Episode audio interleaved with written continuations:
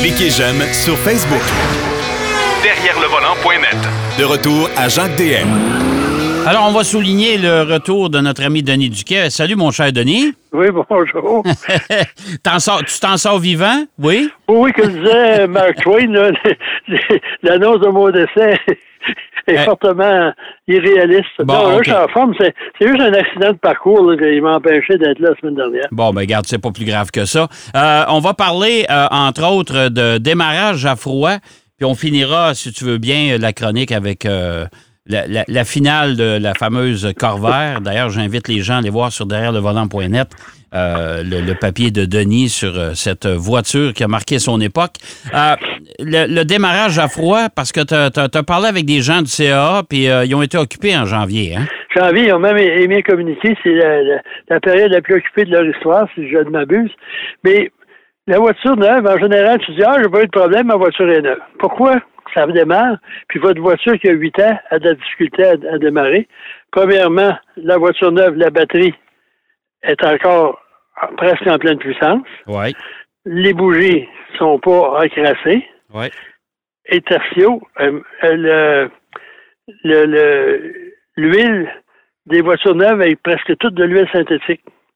C'est quoi l'huile synthétique? C'est de l'huile, un lubrifiant qui a été développé par la US Air Force dans les avions de combat, parce qu'on monte à des altitudes où il fait moins 75, moins 40, moins 60. Ben, quand on prend un avion à 30 000 pieds, on regarde, il nous donne des informations, il fait moins 45, moins 60. Ouais. Fait que ça, c'est une huile qui, qui euh, euh, est, est mieux, performe mieux quand il fait très froid. Puis, finalement, les systèmes d'injection modernes sont beaucoup plus raffinés. Parce qu'à une certaine époque, là, la voiture, la batterie voulait, euh, la- faisait tourner le moteur, mais soit les bouger, etc. Puis tout ce que ça faisait, c'est que tu injectais de l'essence dans les cylindres, essence qui se ramassait dans l'huile, avec pour résultat que tu faisais remorquer, ça te prenait des bougies neuves, un changement d'huile, euh, etc., etc. Donc, les voitures neuves, c'est pour ça que ça démarre assez facilement, euh, quand même. Mais, faut pas oublier qu'il y a des gens qui restent dans des régions excessivement froides. Puis, faut pas oublier non plus qu'il existe toujours des systèmes d'aide au démarrage par temps froid. Euh, le plus connu, ce qu'on appelle dans le jargon québécois un block heater, un chaud Oui, bloc. oui, oui. C'est tout simplement, d'ailleurs, il y a une prise dans le moteur pour installer ça. C'est un, un élément chauffant que l'on installe dans le bloc, qui est vissé dans le bloc moteur et qui est dans le carter d'huile, qui réchauffe l'huile, qui permet à l'huile d'avoir une viscosité euh, correcte pour lancer le moteur. Et euh, il y en Ouais, a parce, qui que, ah, parce que le problème, Denis, dans le fond, là, c'est quand les voitures sont dures à démarrer, le plus bel exemple, moi, j'ai un camion diesel. Et quand il y a- quand il annonce moins 25, je peux te dire qui est branché. Parce que sinon, là, c'est de la melasse qu'il y a dedans. Même l'essence diesel euh, épaissie. Et là, ça ne démarre plus. Mais moi, là, parlant de diesel, j'allais y venir. J'ai eu un Suburban à moteur diesel. Et il a fait moins 28, moins 29, moins 31 à Saint-Basile-le-Grand, trois journées successives. Puis là, je me suis dit, oh, boy, ça va. les trois matins, là, mon cher, d'abord, il y a les, les bougies là, de- de- incandescentes, ce qu'on appelle les glow plugs. Là. Oui, Puis maintenant, avant, tu tournais la clé, tu attendais que le petit logo, là, le serpentin disparaisse du tableau de bord. Ouais. Maintenant, c'est un bouton poussoir, mais tu m'as dit que le serpentin, je dois chauffer vite parce qu'il ne paraît pas longtemps. C'est à partir là, au quart de tour. OK. Ça veut dire que les, les moteurs diesel, comme le reste, là, parce que la plupart des, des huiles maintenant, vous regardez votre manuel du propriétaire, là, ça peut arriver des fois qu'on tombe dessus.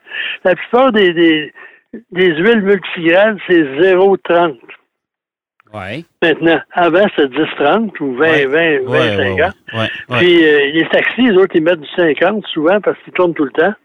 À ce moment-là, tu n'as pas de problème de lancement de moteur. Puis il faut faire attention en parlant de votre. Il y en dire OK, je vais m'installer, ouais, je vais remplacer mon huile euh, euh, traditionnelle à base de pétrole avec une huile synthétique. Parlez-en à votre euh, station-service, votre mécanicien, parce que l'huile synthétique est très détergente. Et si vous avez un véhicule qui a 80, 100 000 km, ce petit passage au détergent, c'est peut-être pas la meilleure solution pour le moteur. OK. Il faut faire attention parce qu'à ce moment-là, il est, il est usé. Puis là, il y avait des additifs, vous les enlevez, mais ça se peut que ça se passe des choses que vous désirez pas. Puis, toujours s'assurer d'utiliser un lubrifiant recommandé par le constructeur. Ouais. Les affaires, c'est, euh, j'ai rien contre Dolorama, puis je sais pas s'ils vendent de l'huile moteur, mais faire attention, prendre ce qui est recommandé. En plus du chauffe-bloc, chauffe-huile, euh, il y a une autre chose qui est assez peu populaire, que moi, euh, j'ai rencontré des gens dans des zones très froides, là, des zones où il fait très froid. C'est un recirculateur d'eau qui réchauffe l'eau. OK. C'est comme un chauffe-bloc, excepté que vous branchez ça, vous installez ça sur le, le système liquide, de refroidissement du liquide. À ce moment-là, quand vous branchez ça, ça part, puis c'est une pompe, le- l'eau circule, ça réchauffe le moteur. Puis, euh, peu importe la température ou à peu près, le moteur est pratiquement chaud quand, euh, quand vous, vous, essayez de démarrer, lancer le moteur. Donc, à ce moment-là, euh, il n'y a pas de problème. Puis c'est pas un truc qui coûte tellement cher. Peut-être l'installation est plus chère que le, que, que le, le- gadget lui-même. Et ça, en plus, euh, les, soit le chauffe-bloc ou le recirculateur d'eau, ils ont une chose, un démarrage à chaud est beaucoup moins nocif pour le moteur. Le moteur se réchauffe plus vite, c'est plus confortable dans l'habitacle. Et de grâce, par temps fois, laissez pas tourner votre moteur. Je vais aller chauffer, réchauffer mon char, comme on dit. Je suis laissé tourner ça une vingtaine de minutes. C'est pas bon pour le moteur. Ça crée des, des, des, des trucs qui vont dans l'huile qui sont nocifs. Puis en plus, le pot catalytique, là, il est pas tellement heureux non plus de ce qu'on y enlève, ce qu'on on lui envoie là, dans, dans le système. Et parmi les autres accessoires, il y a un chauffe-batterie Ouais. cette espèce d'enveloppe chauffante, on entoure la batterie. Il y a même un élément ou un élément chauffant qu'on place sous la batterie. Et à ce moment-là, ben, c'est un peu comme les, les deux autres trucs. là. C'est pas dire d'utiliser le, le, le circula- le recirculateur d'eau, le chauffe-batterie. parce que c'est pas si pire. On n'habite pas quand même euh, au cercle arctique. Là. Non, non, non. Puis, non. il il y a une autre chose aussi pour ceux qui n'ont pas. de- il y a un truc qui, qui se vend maintenant qui est relativement simple.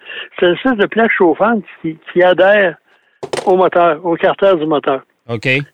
Donc, par les Québécois, là, on met ça sur la panne à l'huile et ça chauffe l'huile là également. Donc, tous ces trucs-là font que euh, les, les- démarrages là, ratés par temps très froid, c'est, c'est quand même euh, plus difficile lorsque vous êtes équipé. Puis, une chose aussi, assurez-vous, là, si votre voiture, mettons, a 5 ans, faites vérifier l'état de votre batterie avant l'hiver. Parce que Ouais, ça, ça, là, il n'y a pas grand monde qui font ça, je pense, en tout cas. Parce que il y a t'attends un matin, le boop, Ouais. il, il- il fait 5 degrés Celsius, puis la batterie ne veut pas collaborer. C'est le temps de la changer. Puis dans la mesure du possible, procurez-vous, selon vos moyens financiers, la batterie la plus puissante possible. Elle va durer plus longtemps, puis le, le démarrage va être plus facile. Bref, par ta fois, il faut être équipé. On oublie ça. Là. Euh, on dit ah non, pas de problème, temps que ça, ça nous ça nous arrive un matin. Ou, ou d'ailleurs, on a toujours un rendez-vous important. Là, puis on attend le camion du CAA pour venir nous dépanner. Ouais. Il y a aussi des, des, des, des- trucs pour euh, ce qu'on appelle survolter le, le- le moteur. Euh, il se vend des packs, là. C'est des batteries que l'on recharge. C'est une espèce de. Euh, CA s'en sert d'ailleurs. Oh, oui. il y a deux pinces, puis ça, c'est vraiment, ça coûte pas tellement cher, puis on le garde dans la maison, puis on le garde contre- contre- euh, constamment rechargé, puis lorsqu'on a un, un pépin, ben ça, ça peut nous aider, puis ça facilite, ça évite d'attendre des, des minutes, même des Ouais, heures. puis c'est pas, c'est pas ben, ben cher. T'as raison, c'est Non, c'est moins de 100 cher, dollars à peu près. Ouais, ouais. Puis calculer comment ça va vous coûter là, pour venir euh, survolter votre moteur. Donc, euh, tous ces trucs-là, là, c'est facile, c'est disponible dans les grandes surfaces, euh, à l'Internet, sur Amazon, juste aller faire un tour pour voir l'offre qui c'est, c'est multiple et multiple. Bon, Ouais, tout à fait. Tout à fait. on passe à la Corvair. La Corvair. Oui. Incidemment, Gilbert Delorme en avait une, je ne sais pas s'il l'a encore. Il était très fier de sa Corvair. Pour résumer, Ben, je, lui ai écrit euh, parce qu'on sait que Gilbert Ouais. Delorme euh, a eu des problèmes AVC. de, de, de- de santé. Euh, je lui ai écrit et euh, il m'a répondu qu'il y avait aussi, ben, en tout cas, je pense, euh, il- apparemment qu'il y a aussi une Monza. Oh, Oh! un Corvair Monza Ouais. ou un Chevrolet Non, non, une Monza. Chevrolet Monza, ouais. OK. Ouais. Mais la Corvair, ça a été lancé en 1960, puis c'est une voiture assez particulière parce qu'il y avait un moteur six cylindres à plat refroidi à l'air, Ouais. ce qui signifie, par là de temps fois, qu'il y avait le chaufferette à gaz là-dedans qui fonctionnait avec le pétrole, comme les Volkswagen. Ouais. Après ça, on a réussi à trouver un système pour réchauffer l'habitacle. Euh, on- il y avait même un air climatisé à un moment donné de à l'époque, ça devait être une voiture qui, qui pour contrer la Volkswagen, surtout, là, certainement pas la Renault Dauphine, même si elle est mentionnée dans la littérature. Et il y avait beaucoup de, de, de pièces en aluminium. C'est une voiture assez particulière parce que le, c'est un ensemble, comme les, les Porsche, c'est que le- le- la boîte de vitesse, le différentiel, ça fait un tout avec le moteur. Puis si vous allez là, sur notre site Internet, il y a une photo là, du moteur. C'est assez impressionnant à voir. Ça ressemble à un moteur de Porsche. Euh, puis, celui qui était derrière ça, c'est Ed Cole, qui était directeur général de, de Chevrolet. Puis lui, il s'intéressait à ça. Dieu sait pourquoi. Il a lancé ça. Puis au début, ça s'est vendu. On en a vendu 100 ou 150 000 par année. Jusqu'à temps qu'on découvre les, les, les qualités, les caractéristiques de tenue de route de ce type de voiture parce qu'il y avait des essieux oscillants à l'arrière. Puis comme sur les poches, quand on rentre dans un virage trop rapidement, les essieux, euh, ça, ça craint, là, excuse l'expression, ça remonte. Ouais. Puis ça crée un sous-virage, un, un- un survirage très prononcé. Puis les Nord-Américains n'étaient pas habitués à ce type de conduite, donc il y a eu des poursuites, il y a eu toutes sortes de choses. Le livre de Ralph Nader, qui est apparu en 65, après que Corvair a été modifié profondément avec une suspension indépendante arrière, quasiment empruntée à celle de la Corvette. Donc, euh, c'est devenu une voiture plus pour connaisseurs, amateurs de, de voitures euh, particulières. Puis à la fin, c'est une voiture qui a 100 la- l'édition la plus sportive, euh, 180 chevaux, boîte manuelle à quatre rapports. Parce que là, les gens disent, oh oui, c'est retardé, aujourd'hui c'est 6. Mais la plupart des, transmissions automatiques, euh, manuelles à 6 rapports, le, le cinquième et sixième rapport, c'est des sur... Euh, pas des, des... des, des, des, euh, euh, ouais, on appelle ça un overdrive, là, mais Ouais. des, des- des vitesses surmultipliées. Dans le fond, c'est pour. Euh, Le, le but d'opération dans, dans ce temps-là, dans le fond, c'était pour réduire la consommation d'essence. Le, le- le moteur tournait moins rapidement aussi. C'était plus doux. Ça. bon. Puis même, dans l'époque, dans les années 60, là, les Britanniques, les autres, c'était des surmultipliés électriques. Ouais. Ouais. Il y avait une espèce de, de, de clanche, là, puis un rendu après après la quatrième vitesse, c'était attaché après la transmission, ça, puis c'était un rapport supplémentaire. Donc, euh, la Corvair a connu beaucoup de succès à, son, à, à ses débuts. La deuxième version était vraiment très bien. C'est une voiture qui est appréciée par les connaisseurs. Et est arrivée une catastrophe, la Mustang de Ford. Ouais. ça, ça, a bou- ça a bouleversé le, le- le monde automobile américain parce qu'il faut, faut, faut, faut quand même se souvenir que la Corvair euh, Corsa Monza, là, le modèle le plus sportif, c'était la seule voiture américaine avec la Corvette qui était vraiment sportive. Ouais. C'est vrai. Euh, parce que pendant un certain temps, là, quand chez GM, chez Chevrolet, on a vu que la Corvair intéressait davantage les personnes euh, à- appréciant une conduite plus sportive, on a développé la Chevet 2 pour Ah, ouais. intéresser le public à des petites voitures, moteur à- avant, propulsion arrière, puis pas trop cher pour euh, le grand public, tandis que la Corvair est devenue une voiture un peu plus euh, typée. Puis à ce moment-là, ben, quand la- les gens, tu avais le choix une Corvair et une Mustang, qui était la, la, la saveur du jour, c'est assez facile à deviner euh, pour qui les gens ont voté. Puis à ce moment-là, ça a créé euh, la Plymouth Barracuda, Oui. la AMC Marlin Oui. et la Camaro. Que Quand est venu le temps des budgets, là, ils ont dit bon, on va en mettre à du côté de la Camaro. On a arrêté le développement de la Corvair. On l'a abandonné. La dernière année, il y avait zéro budget pour la promotion. Donc, à ce moment-là, ben, on a tout mis sur la Camaro. Puis en plus, à l'époque, euh, voiture sportive, il y avait les Mustangs et les Camaro dans la série Transam euh, avec des, des, des courses épiques, là, surtout à, les gens se rappellent, ceux qui fréquentaient le Mont-Tremblant, là, la piste du Mont-Tremblant à l'époque. Ouais, là. ouais, ouais, tout à il y fait. avait- Ben, il y a eu les- il y a eu des javelins euh, aussi à cette Oui, époque-là. oui.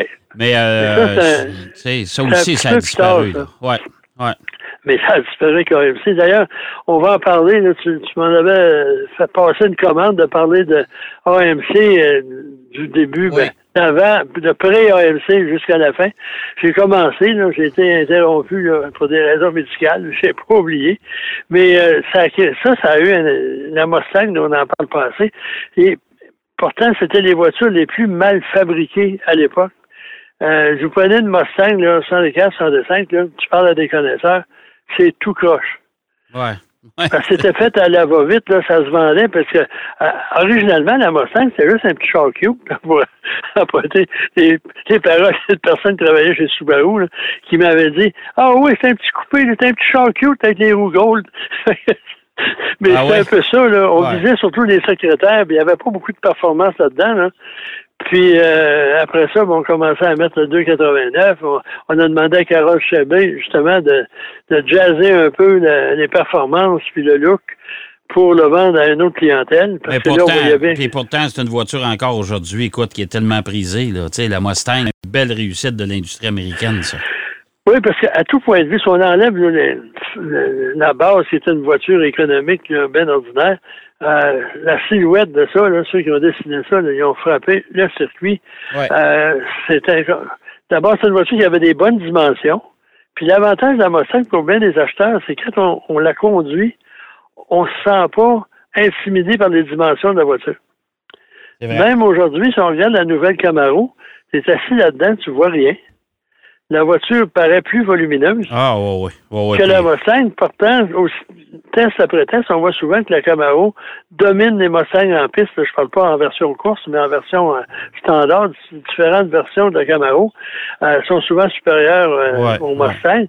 Mais euh, les, les, les gens féminins n'aiment pas les Camaros parce que c'est intimidant de conduire ça. Puis euh, la visibilité est pratiquement Euh, nulle à ouais, ça, tout à fait. À ce moment-là, ça, ça crée. Donc, Mais- la Mustang est arrivée, la Camaro était développée, puis la Corvair, ben là, Ben, bye, me bye, fais la Corvair est disparue.